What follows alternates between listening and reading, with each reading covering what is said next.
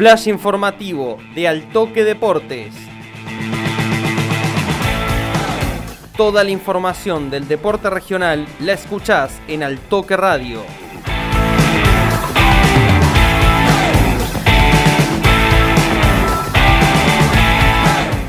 Buenas para toda la comunidad de Altoque Deportes. Vamos a presentar el resumen de lo que dejó la última presentación de los equipos río cuartenses en torneos nacionales. En Primera Nacional, el viernes por la noche, Estudiantes disputó la fecha 13 ante Güemes de Santiago del Estero e igualó 1 a 1. En un partido que se dividió en dos tiempos completamente distintos, el León fue el claro dominador de la primera parte y terminó 1 arriba con el gol de Mateo Bajamich. El oriundo de Morrison anotó su cuarto gol en ese certamen. Para el complemento, el gaucho salió con otro ímpetu y logró nivelar el encuentro gracias al tanto de Agustín Bellone. El empate significó que sea el cuarto partido donde Estudiantes no logra sumar de a 3. La última vez fue en la fecha 9 ante Flandria. Quedó ubicado en el décimo escalón de la tabla con 16 unidades. En la próxima fecha visitará a Deportivo Morón y jugarán el domingo desde las 16.45. Su entrenador Marcelo Vázquez hizo un análisis del partido y del nivel en general de sus dirigidos. Sí, eh, creo que hicimos dos tiempos totalmente distintos. El primero fuimos amplios dominadores del encuentro y el segundo nos costó, entramos desconcentrados, el rival eh, se hizo dueño del partido. Y bueno, con los cambios no, no pudimos mejorar, lamentablemente, y bueno, creo que el empate fue justo por lo que hizo cada uno en un tiempo. Sí, bueno, eh, son partidos distintos. Eh, hoy jugamos contra un, rival que contra, contragolpeaba permanentemente, que jugaba el error nuestro. Lo pudimos manejar muy bien el primer tiempo, que creo que no tuvieron ni un tiro al arco.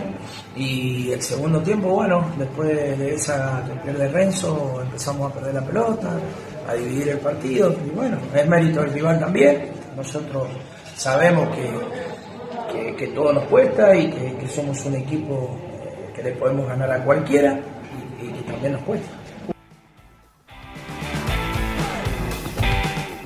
En el Federal A, Atenas dio el batacazo y se trajo un triunfazo de Monte Maíz.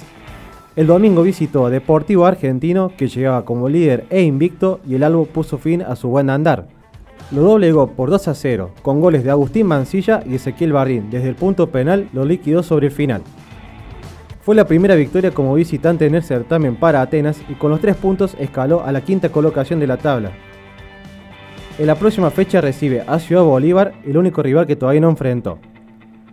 Diego Oyola, titular en el duelo, dejó sus sensaciones y qué le va dejando los primeros partidos en la nueva categoría. Bueno, las sensaciones son positivas, haberle haber ganado al puntero, que venía invicto, tuvimos un, buen partido, lo trabajamos en la semana, sabíamos que iba a ser duro, tiene un equipo, un buen equipo, dinámico, rápido, y bueno, por suerte golpeamos en el momento justo y nos pudimos traer tres puntos. Cuanto actitud y, un montón de cosas, de detalles eh, adentro de la cancha, también por cómo se dio el partido, creo que, demostramos un poquito más de de lo que queremos nosotros, que es tratar de ir a cualquier cancha y, plantarnos y salir a jugar de la mejor manera. Se dio un partido duro. Personalmente todavía quizás no tomo dimensión de, todo esto, ¿no? Nunca imaginé que, bueno, que se iba a dar. Por ahí, cuando arrancó el regional amateur, siempre pensás que, lo querés ganar, que querés llegar lo más lejos posible, que de un ascenso a un federal A. Y bueno, hoy por hoy eh, vamos por la fecha 7 de un torneo federal A y todavía no he tomado dimensión ni, ni lo he disfrutado.